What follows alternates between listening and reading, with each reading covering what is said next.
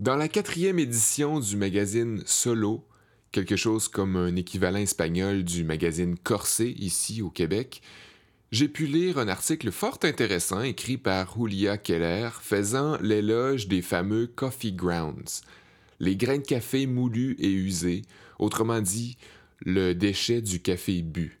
Ce que les scientifiques appelleraient les SCG pour Spent Coffee Grounds serait en fait une riche source de nutriments dus à leur haute teneur en fibres et en protéines. Puis les propriétés antioxydants qu'on attribue au café seraient autant valides apparemment avant et après l'extraction. Ce qui a donné l'idée à plusieurs startups et autres initiatives entrepreneuriales d'utiliser les SCG pour créer autre chose, pour leur donner une seconde vie. Par exemple, à Londres, une compagnie appelée euh, BioBean a mis sur le marché en 2019 leurs briquettes Coffee Logs, des bûches artificielles faites en café recyclé. La compagnie berlinoise Caféform en utilise aussi pour fabriquer des tasses pour emporter réutilisables ou des tasses plus conventionnelles. Le manufacturier de meubles Reworked a commencé à intégrer des SCG dans 40% des matériaux utilisés dans leurs tables et leurs chaises, Certains se sont même mis à créer des biocarburants à base de SCG pour des autobus. Et bien sûr, plusieurs compagnies partout dans le monde ont eu l'idée d'en faire un substrat pour la culture de champignons.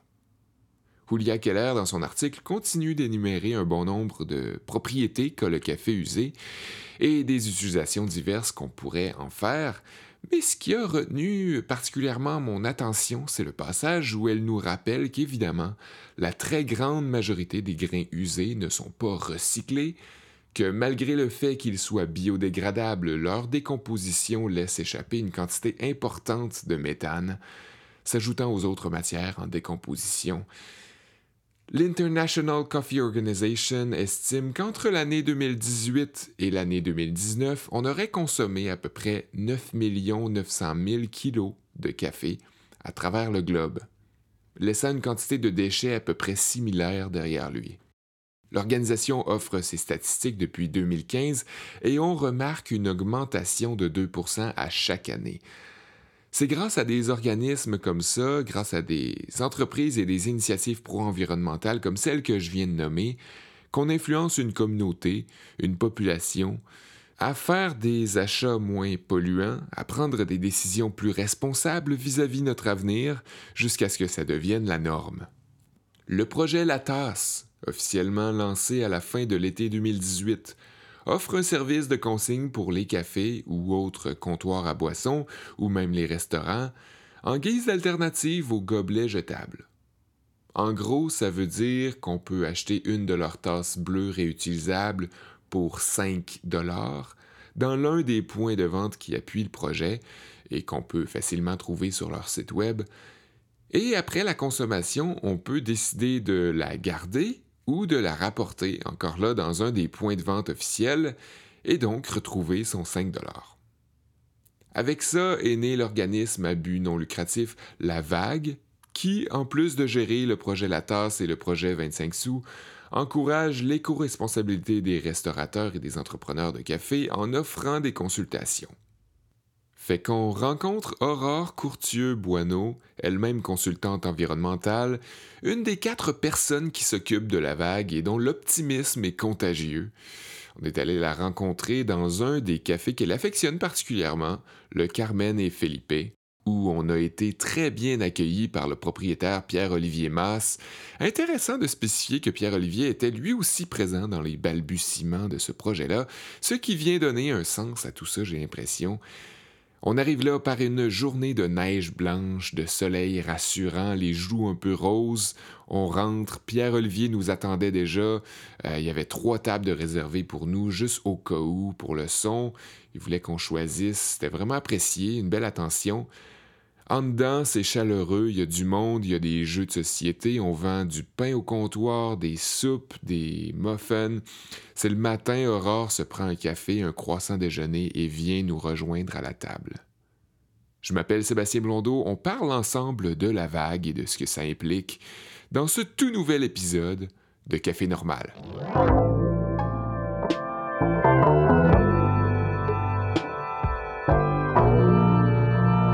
L'époque, je travaillais en environnement, mais euh, je n'étais pas à mon compte. Et c'était euh, plus euh, du, du côté euh, back-end. je m'occupais de euh, fin de vie de matériel électronique. c'était comme le recyclage, plus Ouais. la gestion des matières résiduelles, mais au bout de la chaîne. Puis c'est justement parce que mon, engou- mon engouement pour l'environnement et les questions comme prenaient de plus en plus de place que j'avais envie de, de faire quelque chose qui, qui soit plus du côté des citoyens Ouais. euh, que du côté des, euh, de, de- du bout de la chaîne finalement. Euh, même si c'est très intéressant de, de savoir qu'est-ce qui se passe comme une fois que le citoyen a mis ses affaires euh, au Ouais. déchet. tu étais un peu dans une position de réparation, tandis que là, tu essaies de faire de la prévention? C'était même pas de la réparation, je te dirais que c'était de la, c'est vraiment de, de la gestion de fin de vie. Ah ouais. Ouais, ouais, vraiment gestion de fin de vie du- de la matière.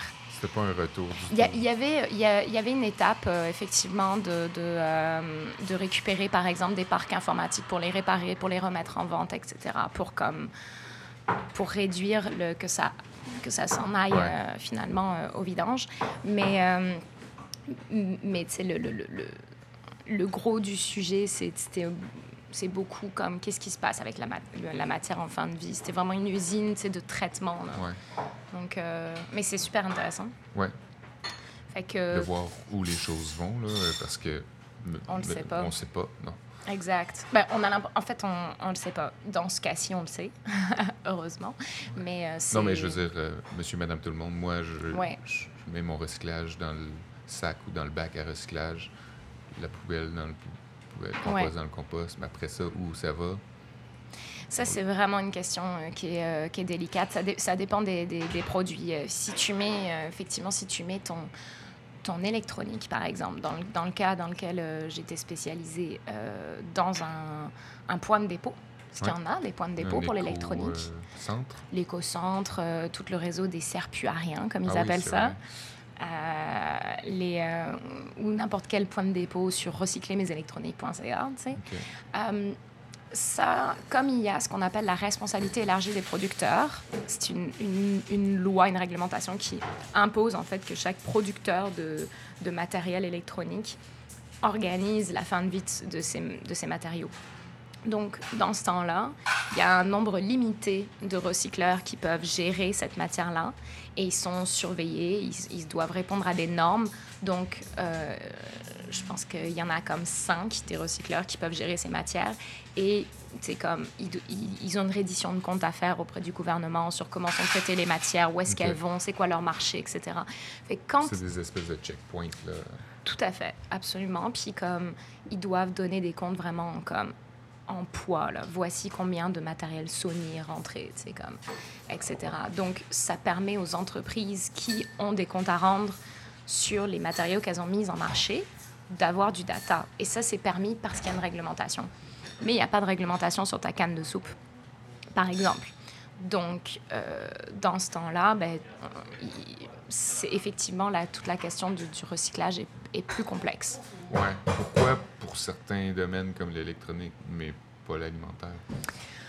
C'est une question de volonté politique, euh, tout simplement. C'est- vrai que ça demande aux entreprises euh, euh, plus de ressources, plus d'efforts, plus d'argent, plus de tout. Et généralement, les, les objets sur lesquels il y a une responsabilité élargie des producteurs, il y a aussi un éco-frais qui vient avec ça, Ouais. euh, que tu payes, que tu, qui est affiché quand tu achètes un téléviseur. Tu vois ton éco-frais. Eh ben, C'est ça qui paye les recycleurs et tout le système de traçabilité. Donc, ce serait, euh, ce serait vécu comme une taxe si tu devais avoir un éco-frais sur tout. Euh, Est-ce que pour autant ce serait une mauvaise idée? Je ne crois pas. Non, c'est sûr que dans ta position, certaines personnes pourraient être en désaccord, malgré le fait que euh, c'est pour le bien, là, pour le bien de la...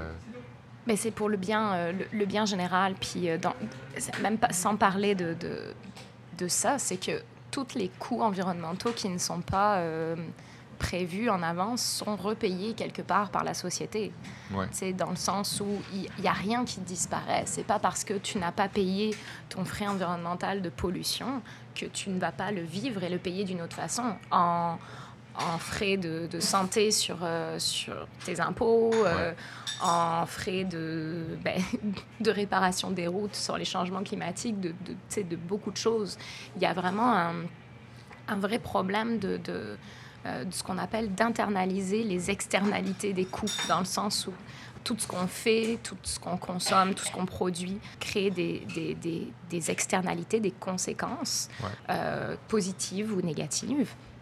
Et le prix qui est apposé sur les choses ne prend absolument pas compte de ça. Ouais. Donc, on, on est dans un monde, dans un système où on ne... Par exemple, mettons si on prend un, un exemple dans l'alimentaire, encore une fois, la malbouffe qui serait souvent moins chère que la, la nourriture santé. C'est un peu ça que tu veux dire. Ben, Là-dedans, si tu prends par exemple hein, effectivement une culture euh, non respectueuse de son environnement, euh, il va y avoir des coûts de santé pour les gens qui travaillent là-dessus, euh, des coûts de santé pour les gens qui les consomment. Euh, il va y avoir aussi un appauvrissement des sols qui va générer d'autres problèmes économiques plus tard. Euh, il va y avoir un appauvrissement de, la biodiversité qui va entraîner encore d'autres problèmes, mais qui sont, qui sont c'est une symbiose, le- le- Ouais. le- la nature. Donc, quand tu enlèves un élément, c'est difficile de prévoir qu'est-ce que, comment est-ce que tu vas entraîner la suite, les ça, conséquences. Le fait que les conséquences soient grandes, négatives pour la plupart, tu parles des coûts qui sont associés à ça, n'ont pas de lien nécessairement avec C'est les... c'est vraiment difficile de, de- de mettre un coup là-dessus. Les premiers qui l'ont fait, et ça c'est vraiment euh, un, un moment important entre guillemets dans l'environnement, c'est euh, c'était quand, euh, je veux pas me tromper, mais je pense que c'était au Japon qu'ils se sont mis à avoir une pénurie d'abeilles. Ah et ils, sont, ils ont essayé de polliniser à la main. Donc avec euh, des petits tuyaux, là, comme vraiment des, des, des genres de grandes pailles, pour aller mettre du pollen dans chaque fleur, parce qu'il faut un processus de pollinisation pour cultiver, pour... Voilà, Ouais. c'est- Ah important. Et évidemment, les employés, pour ça, ça coûtait bien plus cher que des abeilles. Fait que là, ils se sont dit, ben ok, on va acheter des abeilles. Qu'ils ont demandé à la, Suède de leur vendre leurs abeilles. Et la Suède a dit, euh, d'accord, mais on va pas juste vous vendre l'abeille, on va vous vendre le service de pollinisation. Et c'est là qu'il y a eu la première fois où, on a eu euh, une, une façon de regarder la nature d'un regard économique en se disant combien valent les services écologiques rendus gratuitement?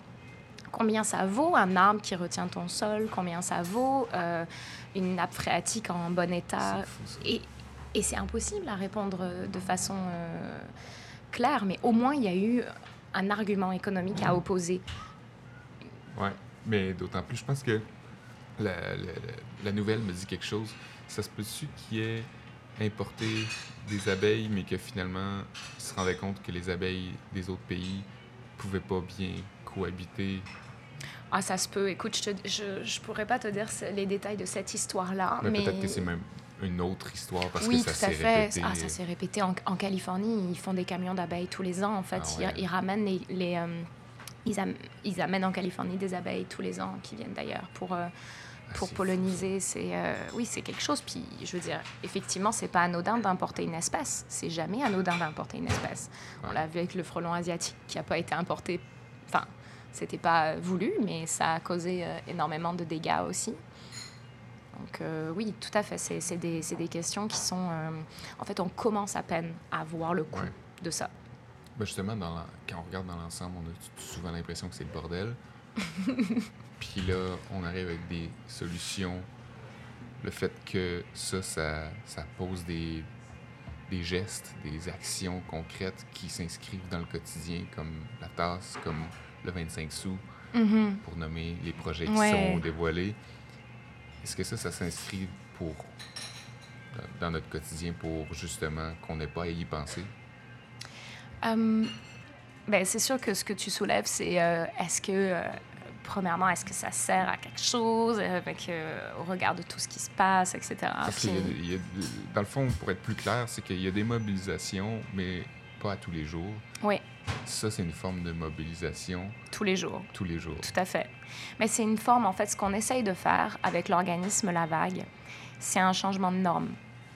Et euh, on croit beaucoup que c'est pas nécessaire euh, de- d'être euh, 60% de la population pour générer un changement de norme. Au contraire, en fait, le- la notion de masse critique elle est beaucoup plus faible que ça, dépendamment des sujets, évidemment, mais ça peut être autour de entre 10 et 15% de personnes avant qu'il y ait un point de bascule. Et c'est ce point de bascule qu'on recherche en fait. À quel moment est-ce que ce ne sera plus normal de prendre son café dans un gobelet jetable? À quel moment ce ne sera plus normal d'avoir de, une gratuité sur des choses polluantes? Euh, Puis, euh, c'est sûr qu'il y a... Euh, la, première fois que la première semaine que la tasse est sortie, il y avait un article également dans The Guardian, un journal ah anglais, qui disait You're not going to save the world with a reusable cup. Ouais. Ouais, Puis, s'en souvient, c'est ça. Et et euh, il y, a, y, a, beaucoup cette opposition aussi. Mais oui, mais vos petites affaires, ta ta ta. Mais il faut pas le regarder en termes de les petites affaires versus les grosses affaires, parce que euh, ce qui est important, c'est de d'agir dans ton milieu de contrôle. Ouais. Euh, parce que oui, c'est peut-être pas ton milieu de contrôle de mettre des réglementations en place. Il y a des gens qui sont élus pour ça, puis c'est ça qu'on leur demande mais c'est dans ton milieu de contrôle de regarder qu'est-ce qui se passe dans ton industrie, dans ton métier, et d'essayer de changer la norme dans ton métier. Et c'est dans ton milieu de contrôle en tant que consommateur de faire des choix différents. En fait, je ne pense pas qu'il faille opposer petit et grand geste. Il faut tous euh, opérer un changement euh, à son échelle, qui nécessairement va générer un plus gros changement. Je veux dire, Parce que théoriquement, si le boulanger, si le café, si le dentiste, si l'épicier font, opèrent tous des changements, ben il y a des chances pour que le politicien qui visite toutes ces entreprises-là euh, soit influencé. Mais, évidemment, puis c'est pas seulement le politicien, les fournisseurs de ces gens-là, euh, d'entreprises, parce que euh, je, évidemment qu'il ne faut pas se satisfaire des petits pas, puis il ne faut pas se satisfaire d'un politicien qui dit euh, on va enlever les pailles à usage unique. Well, cool, mais tu sais, comme. Ouais. Comment Tu peux faire beaucoup plus que ça, mon grand. Mais, euh, mais, mais les, les, les, petits gestes, euh, il ne faut pas les opposer, en fait. C'est c'est un mouvement, c'est un, un, changement de vision. Puis quand tu, en tant que consommateur, tu poses plein de petits gestes, quand en tant que commerçant, tu changes tes habitudes, tu vas pas te satisfaire derrière des petites promesses électorales ou, euh, ou, politiques. Donc, c'est comme si tu, euh, tu changes tes lunettes euh, que tu posais sur, sur ton métier, que tu poses sur ta consommation, et tu lances la machine à question en toi et sur la société. Et la machine à question, quand elle démarre, elle s'arrête pas. Donc là, tu vas lancer la machine à question sur un gobelet jetable, mais tu vas aussi, euh, ça va être la même qui va opérer quand tu vas aller choisir ton chandail ou quand tu vas aller, euh, quand tu vas aller à l'épicerie ou quand tu vas voter. Donc c'est un processus qui et puis je pense qu'il faut vraiment pas dénigrer ces petits gestes là parce qu'ils font partie d'un euh, d'un mouvement vers un, un, changement de comportement tout simplement. Et la révolution, c'est quoi si ce n'est un changement de comportement? C'est lent. c'est lent. Euh, Puis on n'arrête pas d'utiliser le mot urgence depuis tout à fait. Euh, deux ans. Ah, c'est une certitude. C'est une certitude. Euh, comment est-ce qu'on gère ça? Je n'ai pas la réponse à cette question. Je veux dire, y a, dans mon milieu, on est très vous, nombreux. Vous avez eu des bonnes nouvelles récemment. C'est-à-dire? Tu m'expliquais l'autre jour que mm-hmm. Vous avez qu'il y a eu un boom pour la tasse? Oui. au Québec? Oui. Vous êtes passé de combien à combien ben, de cafés? En un an, on est passé de 12 à près de 300 cafés. C'est ça. Il y en a à peu près 5 par semaine de nouveau. Donc, euh, les, je, pense que les, changements ne suivent pas nécessairement une courbe linéaire. Comme je te dis, c'est comme la question de la masse critique. C'est que c'est très compliqué de faire changer le premier 10 ouais. mais après, ça peut aller très vite. Et malheureusement, c'est la même chose dans le négatif. C'est que c'est pas parce que. Euh, c'est justement parce que les gens ont l'impression que oh, ça va, c'est juste un avion, c'est juste, euh, c'est juste un voyage à Cancun, tu sais. Puis. Qui est répété. Qui est répété, qui est répété, qui génère des changements qui ne sont vraiment pas linéaires, qui sont euh, vraiment exponentiels. Mais je pense que le positif peut être exponentiel aussi. Donc, est-ce qu'on a le temps? Est-ce qu'on n'est pas. J'en ai aucune idée. Non, enfin, on n'a plus le temps. Ça, c'est une certitude. Euh, est-ce qu'on en fait assez? Probablement pas. Ben, justement, c'est quoi les autres trucs à part le gobelet, là, en fait, là, qui est jetable, à part ça? c'est quoi les impacts qui seraient concrètement néfastes pour euh, l'écologie et qu'on devrait changer dans un café? Dans un café, euh, en fait, euh, nous, on voit la, la- la- la tasse consignable comme un, cheval de Troie. Ouais. Dans le sens où c'est. tu arrives avec une idée simple, qui est facile à adopter, que tout le monde comprend le concept. Ouais. Et après, tu peux le répliquer à d'autres choses. Ouais. Donc, euh, oui, euh, on peut euh, mettre d'autres affaires en consigne, évidemment. Dans le fond, dès qu'il y a du jetable, il peut y avoir un remplacement par de la consigne, Ouais. systématiquement. Est-ce qu'on va se débarrasser complètement du jetable? Probablement pas. Si je pense juste au lait, hein. oui, tout à fait. Mais le lait, c'est possible de l'avoir en consigne également. Mais, mais déjà, si la norme n'est plus le jetable, mais l'exception, on aura fait un énorme pas. Euh, dans l'industrie du café, c'est certain que après, il y, a des- il y a des questions plus délicates. Des, le, le- le GES, euh, les GES, ils sont probablement plus importants dans le type de café que tu choisis que, que dans le type de contenant que tu emportes. Et ça, c'est une question que, tu parles de, dans le grain de café. oui, c'est ça, dans la provenance, etc. Ça, c'est des questions plus, plus délicates, mais évidemment, là, je suis peut-être, je suis pas la bonne personne pour répondre parce que moi, je, Ouais. j'ai vraiment une spécialité euh, gestion de matières résiduelles et pas comme culture de café. Ouais. Mais euh, il y a une personne très intéressante qui était avec nous pour le- la conférence euh, euh, de l'ECCM. Tu parles de Brandon? Oui, Brandon. Ouais. J'ai adoré euh, tout, tout, tout ce qui tout ce qu'il disait parce qu'effectivement, il y a, euh, on, on est là dans notre, notre milieu, notre, euh, notre culture à, à parler de nos gobelets jetables, mais il y a des gens à l'autre bout du monde qui ont des enjeux environnementaux qui sont... euh, Beaucoup plus criant, Ben- au sens où euh, ils voient dans, leurs agri- dans leur agriculture. euh, les conséquences directes, ouais, ouais. absolument, non, c'est certain. Est-ce que pour autant il faut opposer les deux? Encore une fois, non. Il faut ouvrir en fait. Il faut justement, ok, tu, tu as un intérêt sur l'environnement et ton café parce que tu prends, euh, tu favorises une tasse réutilisable, mais est-ce que tu es prêt à te poser d'autres questions? Est-ce que tu es Ouais. prêt à regarder, euh, peut-être regarder ta consommation aussi euh, Est-ce que c'est vraiment nécessaire de, de consommer comme tu le fais en termes de quantité ou c'est Ouais. je veux, veux pas Dernièrement, je me suis mis à poser souvent la question est-ce qu'on boit trop de café? C'est dur de répondre à ça parce que on a devant soi des junkies ou des gens qui c'est leur gagne-pain. mhm. Ils disent ben non, faut en boire plus parce que je veux en vendre plus. Mais la vérité, c'est que en tant que société, on boit peut-être trop de café. Ben, peut-être moins mais mieux, comme pour d'autres aliments. Ben oui.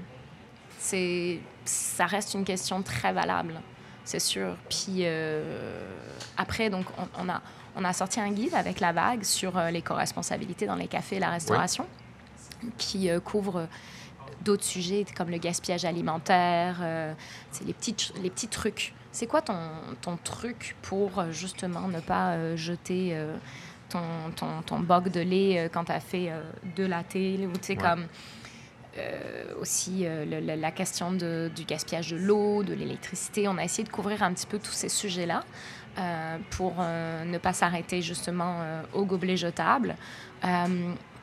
Puis après, c'est- vraiment une question de, de, de mouvement de société. Puis je pense que, que l'impact, en fait, de, du changement d'a- d'a- d'attitude Ouais. des, des cafés et des consommateurs, il va au-delà du café, euh, du commerce café. Oui, il parce- est transporté dans la vie. euh, Puis vous avez vous incluez aussi les restaurants dans vos tout à fait. dans vos c'est CRPE pour Café et restaurant pour l'environnement. c'est parce que dans votre nom la vague CRPE c'est pour parce que la vague est un terme assez Oui. générique. qui, ne, qui ne serait pas passé au registraire des entreprises. C'est tout simplement ça, Ouais, en fait. ça. Parce qu'il y a plusieurs vagues dans, dans la vie. Oui, Euh, mais ouais, c'est ça, dans les restaurants, est-ce que il y a des exemples concrets déjà ou c'est juste des balbutiements encore? C'est, je te dirais que c'est plutôt les balbutiements, mais c'est plus parce que... qu'on s'entend euh, que la tasse puis le 25 sous par gobelet jetable ne s'applique pas vraiment dans un, dans un contexte de restaurant. Euh, ça peut s'appliquer, euh, mettons, pour les restaurants déjeuner. Il y en a quand même beaucoup qui prennent leur café emporté à la fin de leur, euh, Ah, ben ouais. de leur brunch, mettons. Euh, puis c'était, on voulait couvrir la partie restaurant aussi parce qu'il y a beaucoup de cafés qui finalement fonctionnent comme des restaurants. Ouais. Ils ont des stocks, ils ont du gaspillage sandwich. alimentaire, ils ont des, des, euh, des fournisseurs de services alimentaires. Donc, euh, Beaucoup de cafés ont des menus beaucoup plus grands et élaborés euh, pour la nourriture que pour le café. ça, je, je- en tout cas, des menus élaborés, oui. Mais, au- au, au ouais, au- sens au choix, où, ouais. au sens où il y a plus de choix, ouais, c'est ça. Donc, on peut s'imaginer qu'il y a des frigos qui prennent plus de place que ce que le café prend euh, dans, dans le café, tout à fait. dans le coffee shop. Ouais, ouais, c'est certain. Non, c'est certain. Puis c'est, c'est de moins en moins euh, vrai que, que, que tu y as juste le comptoir à café. Là. Ouais. Je suis la première à chercher mon croissant déjeuner quand j'arrive quelque part. Puis sinon, ben, on, a parlé, on a parlé de la tasse. Mhm. Je mentionne le 25 sous Mhm. par omelette. Comment ça fonctionne, en fait, la tasse? On sait c'est des consignes, mais le 25 sous, comment... euh, Le 25 sous, c'est parti euh, d'une, idée, euh, comme la tasse de quelques commerçants, en fait, qui se sont dit, mais il, faut avancer, justement. On a un sentiment d'urgence par rapport à cette question-là. Mais comment on fait? Comment on le finance? Comment est-ce qu'on gère? Comme on n'a pas le temps, nous, on est des entrepreneurs. tu les connais, c'est du monde très occupé et qui sont hyper passionnés, hyper investis. Euh, donc, ils ont eu l'idée de dire, bon, ben, si on chargeait le gobelet jetable et qu'on se servait finalement de, de, cette, de cette, ce financement-là pour euh, avoir euh, quelqu'un qui peut chercher des solutions pour nous sur tel ou tel sujet. Ouais. Donc ça, ça a été mis en place tranquillement. Et puis, dans le fond, les, les, les, les, les premiers à avoir récolté, c'est euh, le, le, le paquebot. Ensuite, euh, là, en ce moment, il y en a 11, je pense. OK. Quand même. C'est vraiment énorme. Je ne suis pas la chargée de projet du 25 sous, fait que je peux pas t'en Ça parler fait, en... ça fait moins longtemps que la tasse, donc... Oui, il y en aura peut-être plus, tout à ça. fait. C'est sûr que c'est une, une démarche un petit peu différente parce que là, c'est euh, euh, changer ton gobelet jetable pour un objet en consigne ne te coûte rien finalement en tant que commerçant et euh, c'est un changement de- de- d'habitude vis-à-vis de, ton, de tes consommateurs qui est quand même facile à expliquer. Euh, maintenant, dire, voilà, à partir de maintenant, je vais vous charger le jetable que vous étiez habitué d'avoir gratuit. Tout le monde n'est pas prêt à le faire. Ouais. Euh, mais finalement, euh, ceux qui ont embarqué se sont rendus compte que leurs consommateurs les ont félicités. Tu, sais, tu regardes les messages sur les réseaux sociaux. Alors oui, tu as quelques énervés qui sont même pas clients d'ailleurs, euh, souvent euh, qui, vont, euh, qui vont faire un petit commentaire en caps lock. Ça, c'est la joie des réseaux sociaux, tu sais. Mais le- le- le- la clientèle de l'établissement soutient l'initiative généralement. Donc ça, c'est très positif. Et donc, donc c'est ça, ça, ça a commencé il y a, il y a quelques mois. Et donc, ça a donné la création d'un poste d'une personne qui est en charge, en fait, de gérer aussi qu'est- qu'est-ce qu'on qu'est-ce qu'on fait avec ça. Et euh, où est-ce qu'elle en est actuellement, c'est... euh, il va y avoir une- une- un audit environnemental fait dans les établissements participants. Donc, des gens qui se déplacent pour dire très concrètement, OK, toi, tu te poses des questions sur ton empreinte écologique, mais elle est où ton empreinte? Il faut pouvoir, il faut se mesurer, ait pouvoir analyse. agir. Ouais. Exactement. Donc, euh, il va y avoir un audit qui va être fait dans chaque établissement participant. Et puis, en fait, l'idée, c'est de petit à petit mettre en place euh, des, euh, des solutions structurantes, comme pour l'approvisionnement responsable. Est-ce qu'on peut avoir une plateforme qui permet, par exemple, de, de gérer les commandes de stock euh, simultanément sur des produits plus éco-responsables? Ou on, on va peut-être pouvoir s'attaquer justement, je sais pas moi, à la question énergétique. Mais ça, ça va être comme des grosses actions structurantes mises en place euh, au fur et à mesure euh, dans le temps grâce euh, à ce montant qui est collecté. Et c'est, euh, il y a une totale transparence évidemment là-dessus. Puis je pense que ce qui est très important aussi, c'est de pouvoir expliquer à tes consommateurs que c'est pas une, une charge supplémentaire que tu leur imposes sous couvert de je ne sais trop quoi. Ouais. C'est Pas que ça ait l'air louche.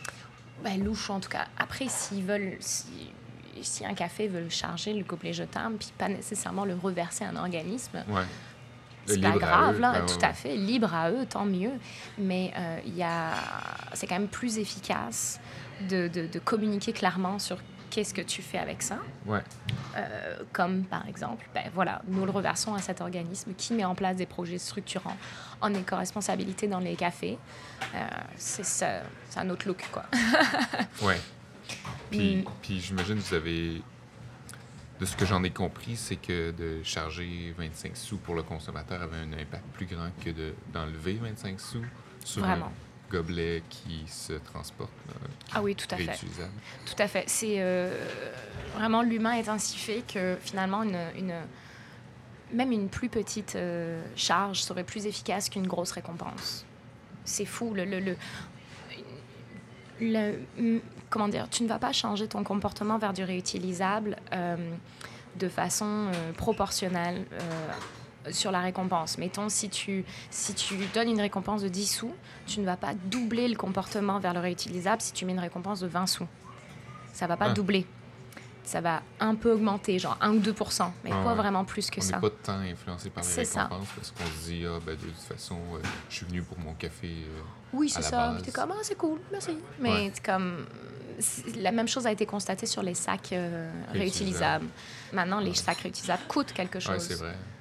Et ça, ça a changé le comportement. Quand on te dit, ben, finalement, ça va te coûter, comme, ah, là, euh, là, tu te poses la question, puis t'es pas content. Puis même une charge de 5 sous, ça te fait réfléchir. C'est Ouais. incroyable, mais c'est ça. Ben, à partir du moment aussi que les sacs donnés sont, sont interdits, là, les sacs de plastique. euh, Oui. Mais ça, c'est à usage unique. Hein? Fait qu'ils ont remplacé ça par des sacs de plastique. Je vais pas aller là. ok, ouais, non, je suis allé dans les Non, zones mais tu peux. dans les zones noires. C'est c'est des zones ouais, gris, euh, gris, gris foncé. euh. L'idée était bonne, c'est dommage qu'elle n'ait pas été appliquée euh, Ouais. jusqu'au bout. Est-ce que vous osez croire que, la vague ira même au-delà des cafés et des restaurants, mais aussi comme chez les torréfacteurs, mettons? Euh, En tout cas, le croire, euh, je ne sais pas, mais l'espérer, oui. Euh, puisque, en fait, c'est tout- toute la chaîne est impliquée. C'est évident. En fait, on a besoin de travailler avec les torréfacteurs pour que, pour que les propriétaires de café puis les consommateurs puissent compléter leur démarche écologique. Évidemment qu'il faut travailler avec les torréfacteurs. Euh, ça, c'est... euh, c'est on n'est pas rendu à avoir activement des projets directement avec eux. Mais, euh, mais absolument, ça fait partie des parties Enfin, ils font partie des parties prenantes, euh, oui, complètement. Puisque de toute façon, tous les fournisseurs des cafés, Ouais. euh, quand tu veux un approvisionnement responsable, tu n'as pas le choix que de travailler main dans la main avec tes fournisseurs. Donc oui, les torréfacteurs, mais c'est aussi euh, euh, les pâtissiers, euh, qui, euh, qui, Ouais. les boulangers qui livrent, etc. C'est toute une chaîne. C'est pour ça justement que quand on parle de changer le comportement dans son industrie, il y a un effet boule de neige sur le transport aussi qui est important. Donc on, on peut envisager de travailler aussi avec les, les gens qui s'occupent de la livraison du dernier kilomètre, euh, en vélo par exemple. Ah ouais. euh, tu sais, donc tout- tout- toutes ces questions-là euh, dépassent évidemment la boîte juste du café dans ta tasse, là, c'est certain. Ouais. Oui. Puis, fait que vous n'avez pas nécessairement des projets en tête pour ça. C'est pas nécessairement dans vos plans, mais En tête, si. euh, mais mais c'est ça, c'est pour. On est vraiment un jeune organisme qui Ouais. est né au mois Ah, d'avril. Fou, ça. c'est fou. Ouais. Mais faut dire que la tasse était là avant. La tasse, euh, elle- n'était pas si vieille que ça non plus. Euh, la tasse, elle est née euh, le 30 août 2018. OK. Donc, et puis, elle, elle est née dans un écoquartier à la base, donc dans quelque chose Ouais, de très ouais. local. Villeray. Villeray, tout à fait, dans l'écoquartier Villeray, à l'initiative de, de commerçants également.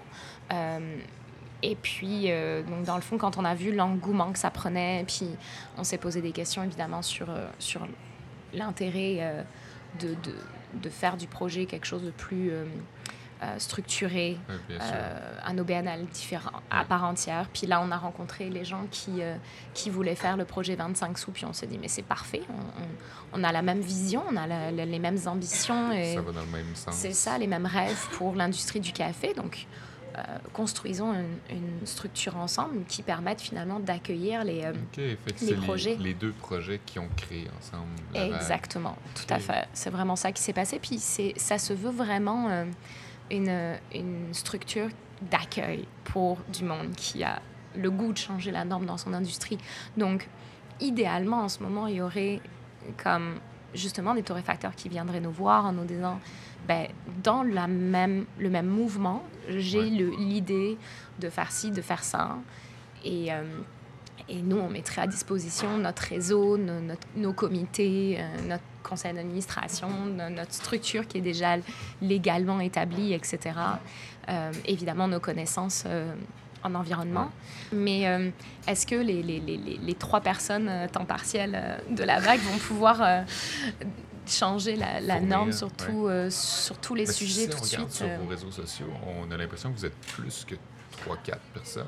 Parce qu'il y a beaucoup de propriétaires de café qui sont bénévoles aussi, ah, donc qui, qui participent, si tu veux, au mouvement global. Il y a beaucoup plus de monde, évidemment, qui... parce que finalement, chaque, chaque café membre euh, participe au mouvement comme concrètement.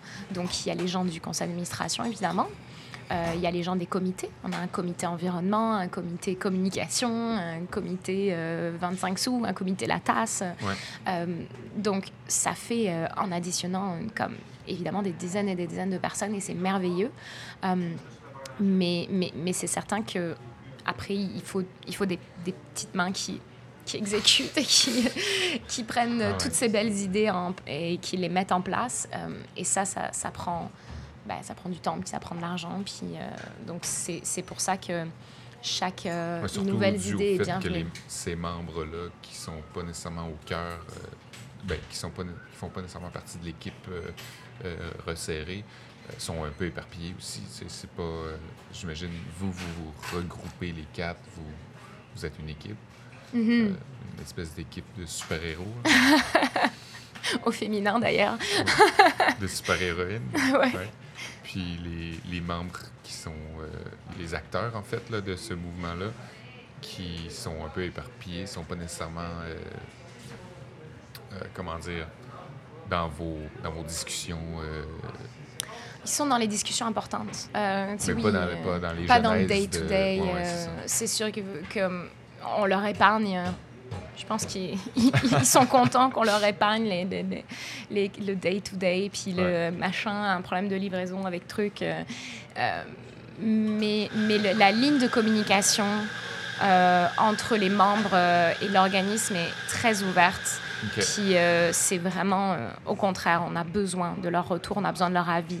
Donc, tu sais, même la tasse, elle existe depuis, depuis plus d'un an, mais on est on, est quand même encore à se réunir avec euh, les gens du comité Latas, puis ah qui, est bienvenu peut rejoindre encore le comité, évidemment, pour dire voilà, qu'est-ce qu'on pense faire, qu'est-ce que vous en pensez, voilà, qu'est-ce qui nous est arrivé dans les derniers mois. Comme c'est. C'est vraiment pas pour rien si c'est un OBNL et pas une entreprise ou, euh, ou une autre forme de. de... C'est pour avoir un système de gouvernance le plus ouvert possible et euh, le, le, le, plus horizontal aussi. Ouais. Donc, euh, ouais, que ce soit, euh, bien sûr, à long terme et non pas faire un gros. un stunt. Ouais, tout à fait. Exactement. Puis pour que ce soit dans le fond, c'est une question de communauté. C'est vraiment une question de communauté. Pour que ces, ces projets-là fonctionnent, il faut qu'ils soient compris et appropriés par chaque communauté. Puis pas seulement euh, à Montréal, mais ailleurs. Fait qu'il faut que ce soit suffisamment transparent et suffisamment simple et avec un, circuit de communication suffisamment fluide pour que euh, ben, le village, euh, je dis Saint-Ecle parce qu'en ce moment, c'est eux qui se sont beaucoup investis, puisse dire, OK, nous, on, s'approprie cette idée-là et on va l'implanter chez nous. Ouais. Donc c'est... Et puis on se rend compte finalement que, que le taux de réussite dans les communautés extérieures à Montréal est proportionnellement plus important encore parce que c'est des communautés plus soudées. Et donc, quand tu as... Euh, J'imagine, mettons, un café dans une petite communauté et euh, fréquenté par plus de gens de cette communauté que euh, proportionnellement, mettons, dans un café urbain ou est-ce que, tu sais, il y, a un impact plus grand, les gens jasent plus, puis c'est de cette manière-là, j'imagine que ça s'opère. Exactement, tout le monde se connaît. Euh, donc, euh, quand justement on parlait de changement de normes, ben, clairement, si, si euh, les deux cafés indépendants du coin opèrent un changement de normes, mais c'est plus visible. Et d'un seul coup, tu vas avoir euh, ben, les dépanneurs, euh, les, euh, les, cafés moins indépendants, enfin les, la cafétéria locale ou je ne sais quoi, qui veut opérer le même changement parce qu'il parce qu'il est dans sa face. Donc, c'est... Il est de prêcher par l'exemple. Tout à fait, exactement. Puis moi, à chaque fois qu'un que mouvement comme ça s'opère, justement, le dernier en date, c'est Syntec, où genre 100% des commerces qui ont des boissons importées ont embarqué dans le système de consigne. Ah Tu te dis, mais c'est merveilleux, c'est ça qu'on veut en fait. Et c'est pour ça qu'il faut vraiment pas sous-estimer le, 100% de leur consommation li euh, Des commerces. Ah oui? Ouais. C'est incroyable. Mais on s'entend, c'est à l'échelle d'un village. Mais, on est tous le village de quelqu'un, là. Bien dit. Ah oui, hein? quelque chose. Puis, est-ce que... Là, là c'est nouveau, là, mais J'imagine que vous, avez, vous allez utiliser cet exemple-là pour. Est-ce que, est-ce que, vous, est-ce que ce sont que les gens qui vous approchent ou vous approchez aussi les gens pour les encourager pour l'instant, on n'a pas le temps de, de, de développer. on gère la demande, en fait.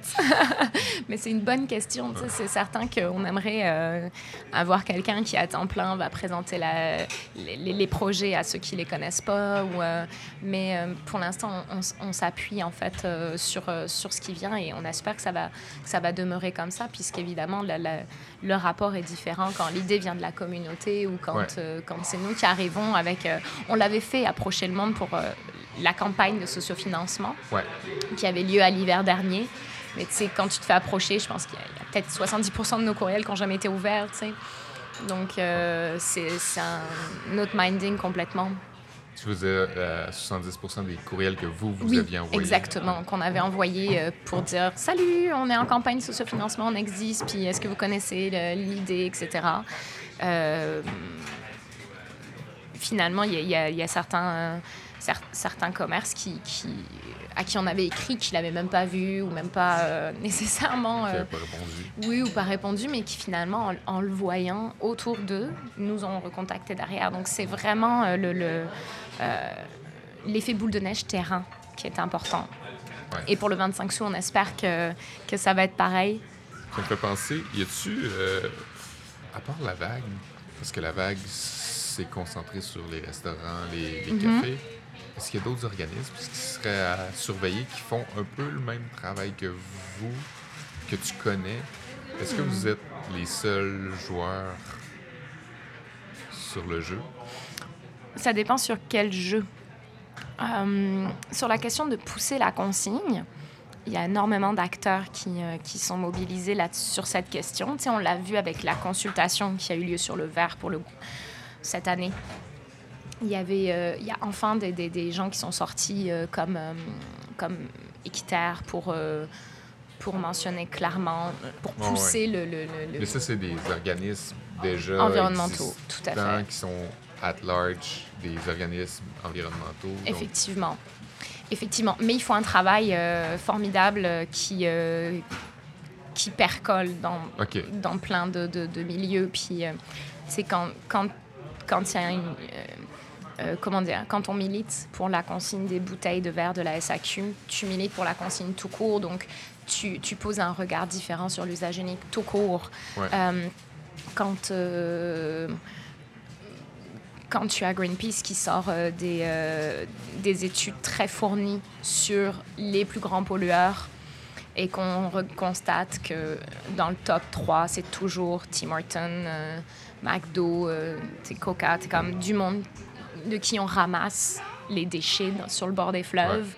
Euh, c'est, euh, ils militent pour poser un regard différent sur l'usage unique et donc ils militent pour, avec nous autres. Euh, tu as aussi un, des mouvements citoyens à Montréal euh, sur la question de, c'est comme les publics sacs. Moi, pour moi, ça rentre là-dedans. C'est les gens qui se sont mobilisés euh, Ouais. contre les publics sacs.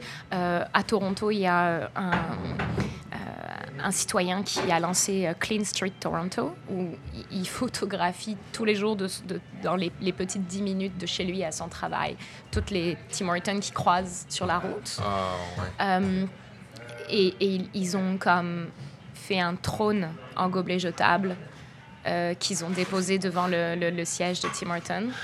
Euh, c'est comme c'est des, des actions comme ça que je trouve euh, extraordinaires. Après, c'est- je te dirais que c'est vraiment tous ceux qui, qui essayent de réfléchir à comment consommer autrement. Ouais. On milite dans le même sens, c'est clair. Donc, euh, les Sans épiceries en vrac. Que ce soit euh, des organismes homologues à vous. euh, non, tout à fait. Mais sais, comme ceux qui sont homologues à nous, euh, hmm, sais, comme des, des, des gens comme euh, La Roue Libre qui, euh, qui font des livraisons Ouais. euh, à vélo du dernier kilomètre. ou euh, c'est- c'est c'est vraiment, je dirais, chacun dans son domaine qui opère pour, un, pour une façon de faire différente. On, on, on va tous dans le même sens. Ouais. Et on est nombreux. On est très nombreux. Vraiment. Et c'est vraiment beau à voir. Puis je pense que c'est de, de, de, plus en plus. euh, c'est pas seulement des mouvements citoyens, mais c'est aussi euh, des mouvements sectoriels. Du- monde dans chaque industrie qui dit OK, nous, on va, euh, on va faire différemment. tu sais. Donc, euh, comment dire? J'ai. j'ai contribué à la création d'un mouvement qui s'appelle Artistes citoyens en tournée, où les artistes militent pour que leur tournée soit plus éco-responsable. Euh, donc avec euh, différentes, différentes façons, notamment demander à ce qu'il n'y ait pas d'usage unique dans les loges, mettons, à ce qu'on leur fournisse une carafe d'eau à la place des bouteilles pour qu'ils remplissent leurs gourdes. Ouais. Euh, c'est comme tout un tas d'affaires. Puis ces gens-là militent aussi dans leur secteur, dans leur industrie. Ah, ouais. Donc, c'est vraiment chacun à son échelle, qui, comme, comme on le disait plus tôt, dans ton domaine. Donc, euh, quand eux font avancer euh, le regard sur l'usage unique dans les tournées de musique, ils font avancer le regard de la société au complet, ouais.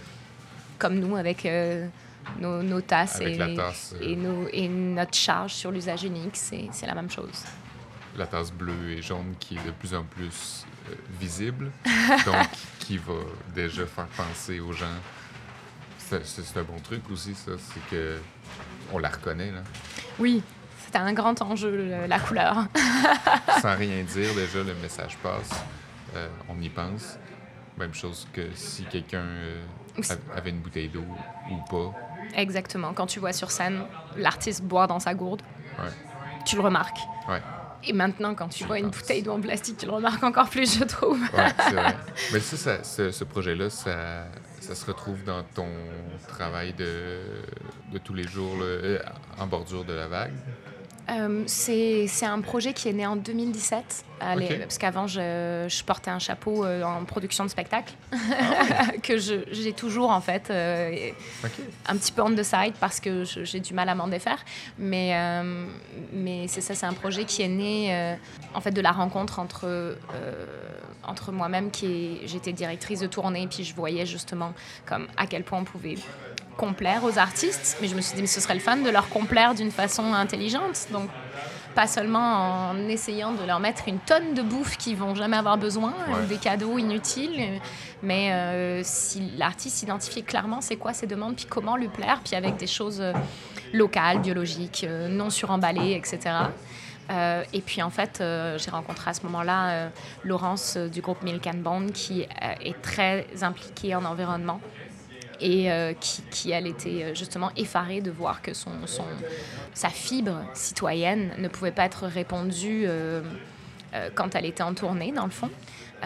Et donc, on, on Parce était... qu'elle se retrouvait à devoir consommer d'une manière qu'elle ne consommerait pas Exactement, ici dans sa vie t'as tout plus compris. tranquille. Exactement, puis elle disait comment est-ce qu'on peut faire pour justement guider les diffuseurs et les artistes vers d'autres euh, d'autres façons de, de, de, de- de tourner, en fait. Ouais. Euh, et donc, euh, on, on a toutes les deux eu l'idée d'aller voir le, le- le Conseil québécois des événements éco-responsables. qui existe. Il y a un conseil québécois des événements éco-responsables. oui, c'est ça. Ah ouais, hein, ça- qui existent depuis très longtemps, puis qui font un gros travail pour aider les, festivals, les événements de tout genre à, adopter des, modes de, gestion plus, plus éco-responsables. Et donc, on a monté ensemble, avec Caroline Voyer, la directrice du conseil, le, le, mouvement ACT, Artistes Citoyens en tournée. Voilà. Petite digression sur notre conversation de café hier. Mais y a, les artistes consomment beaucoup de café sur la route, donc... Euh. non, mais oui, mais c'est aussi... Tout projet est influençable. Tout à fait. C'est la même chose que comme un barista qui, qui, travaille se retrouve, pareil comme Laurence, tu disais, qui se retrouvait dans une position où elle pouvait pas avoir nécessairement les mêmes euh, réflexes éco-responsables. À son travail, un barista, c'est la même chose. Il mhm. se retrouve entouré de pas de déchets, là, mais de, futurs déchets. Là. Ben oui, effectivement. Puis c'est un point très important que tu mentionnes parce qu'en fait, euh, énormément d'études prouvent que tu as une meilleure rétention de tes employés quand tu as une démarche de développement durable. Donc, euh, c'est d'autant plus vrai en fait aujourd'hui que la, jeune génération euh, veut être en accord avec, entre son travail et ses valeurs, veut commence à trouver ça trop difficile euh, s'il y a un fossé entre les deux, en fait. Donc, euh, quand tu engages une démarche de développement durable dans ton, dans ton entreprise, euh, un café, un restaurant, tu vas avoir une meilleure rétention de tes employés, plus d'investissement, plus de productivité aussi. Parce que tu es capable de leur démontrer que, que tu t'enlignes avec les valeurs vers lesquelles ils, veulent aller ils peuvent se régulièrement. Exactement. Plus facilement dans l'entreprise. Puis c'est plus important aujourd'hui aussi, même notre génération, on entend souvent euh, pour le bien et pour le mal, pour le meilleur et pour le pire, on entend souvent qu'on reste pas longtemps dans un emploi. Oui. Ce serait dû au fait qu'on ne se reconnaisse pas. Ni inadéquation. Exactement, une inadéquation avec la, vision d'entreprise ou avec la direction qu'il décide de prendre. Absolument. Ça a été mon cas. Euh, quand, euh, ben, oui, tout à fait. Quand on, on, a on sait qu'on va retrouver du travail aussi. Donc, euh, faire le, saut pour, pour, aller vers un environnement où euh, le, la direction, la, vision globale de l'entreprise est, est, plus en ligne avec, avec nous-mêmes. On n'est plus à l'époque où, euh, où, on remerciait chaque jour le ciel d'avoir, de, de, de, merci patron, là. ouais. C'est une espèce de relation un peu malsaine le fait qu'il y a une grosse hiérarchie, puis tu es obligé d'être content d'avoir un emploi. Oui. C'est encore le cas de beaucoup de personnes, hein, on s'entend, évidemment, évidemment, mais je pense que c'est un avantage euh, économique très important que doivent comprendre chaque petite PME, chaque euh, structure hiérarchique, euh, que l'implication en développement durable est un avantage pour garder tes employés. Ça me fait penser à quelque chose de peut-être trop deep pour notre conversation, mais est-ce que tu as l'impression que si on pose des actions, si on posait toutes les meilleures actions, on s'en irait, disons, vers une décroissance, ça irait à l'encontre de l'économie telle qu'on la connaît, parce qu'on partirait d'une certaine position économique pour s'en aller vers une autre. Mm-hmm. Est-ce que ce serait viable? là, on est en train de dire que l'économie nous permet de penser d'une certaine manière, de ne pas être accroché à notre emploi comme, pour, comme si la vie nous en dépendait. Là. Il y a beaucoup de déterminants dans mes phrases. Euh, est-ce que ça ne nous poserait pas plutôt dans une position où l'emploi deviendrait beaucoup plus important? On serait plus accroché. Hmm, je vois ce que tu veux dire. Enfin, je crois. C'est beaucoup trop deep pour ma faculté à l'expliquer, mais...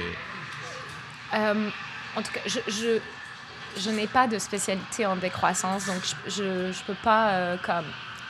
Et puis, euh, il y, y, a des gens merveilleux. À un moment donné, tu pourras faire une, un podcast avec euh, ces gens-là sur la décroissance. Ils sont, ils sont, ils sont vraiment très intéressants. Mais c'est clair que, en fait, ce qui pose problème aujourd'hui, sans vous parler de croissance ou décroissance, c'est notre façon de créer de la valeur. Ouais. Donc, c'est ça qu'il faut repenser.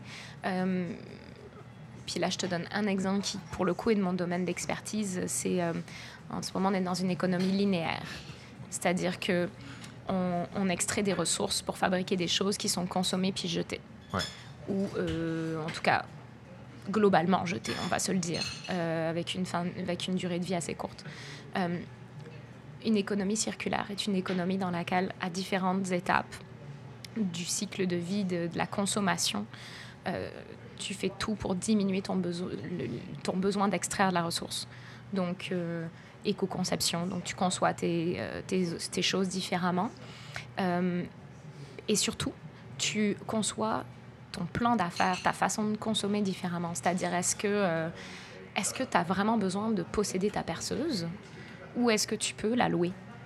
Si tu la loues, tu continues à créer de la valeur. Fait qu'une économie circulaire s'inscrit pas nécessairement dans une décroissance. décroissance non, ça s'inscrit dans une création de valeur euh, qui limite l'extraction le, des ressources. Et euh, et, ce qu'on fait avec euh, la consigne, c'est la même chose. C'est repenser la façon de consommer. C'est pas diminuer nécessairement le nombre de cafés qui vont être consommés.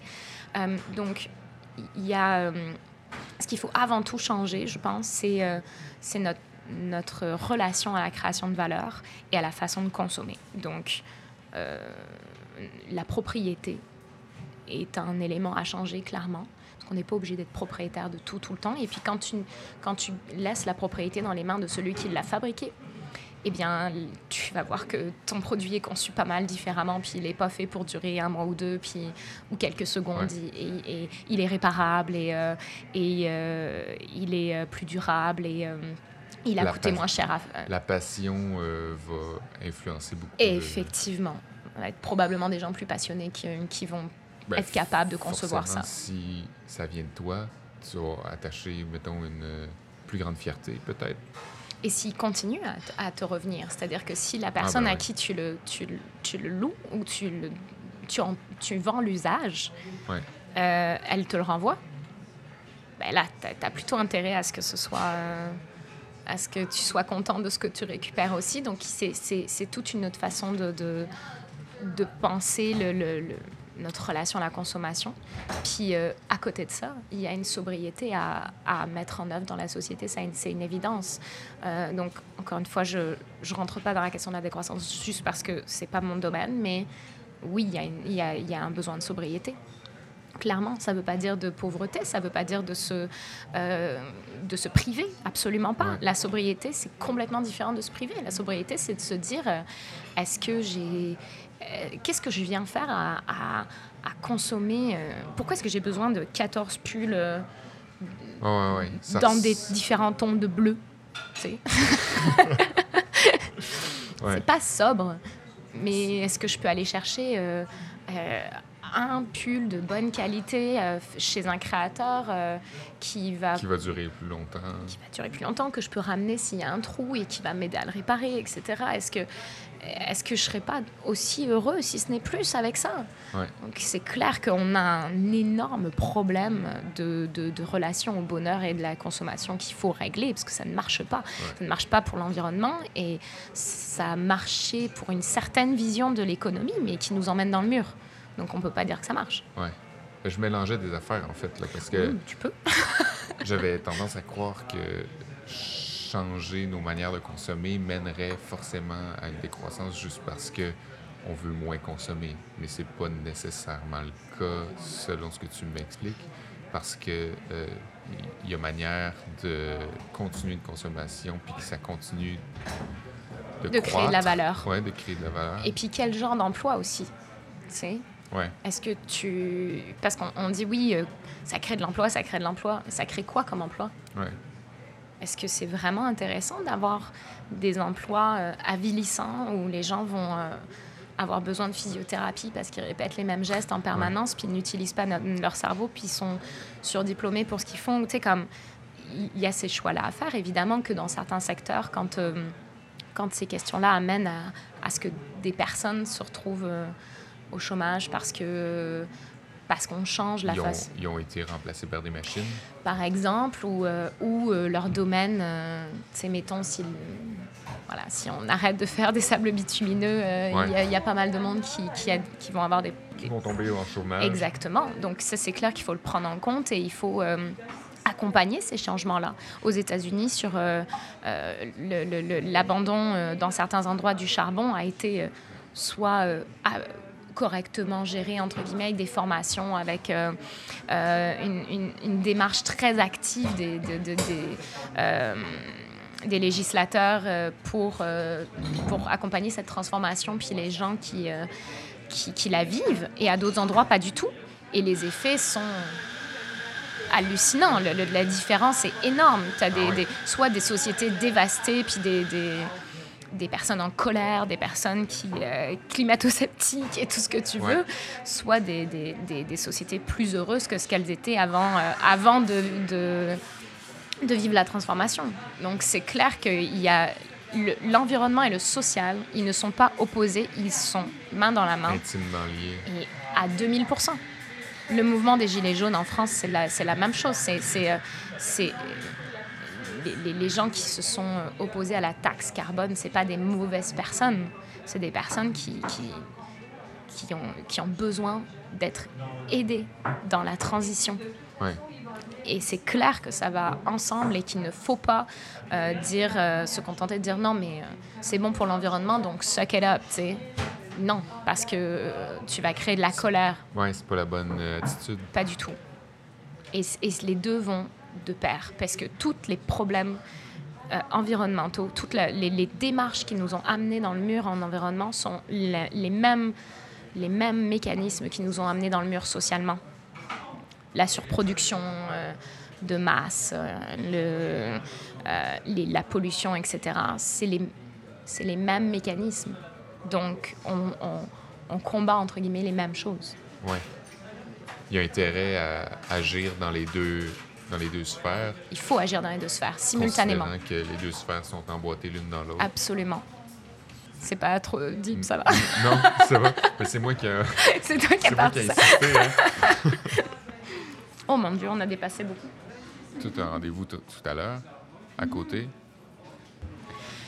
Euh, écoute, si j'avais juste une affaire euh, à dire, ce serait vraiment comme communiquer avec nous. C'est comme la vague, c'est un organisme, comme je dis, qui est vraiment le, fil de communication est 100% ouvert. On a besoin de nouvelles idées.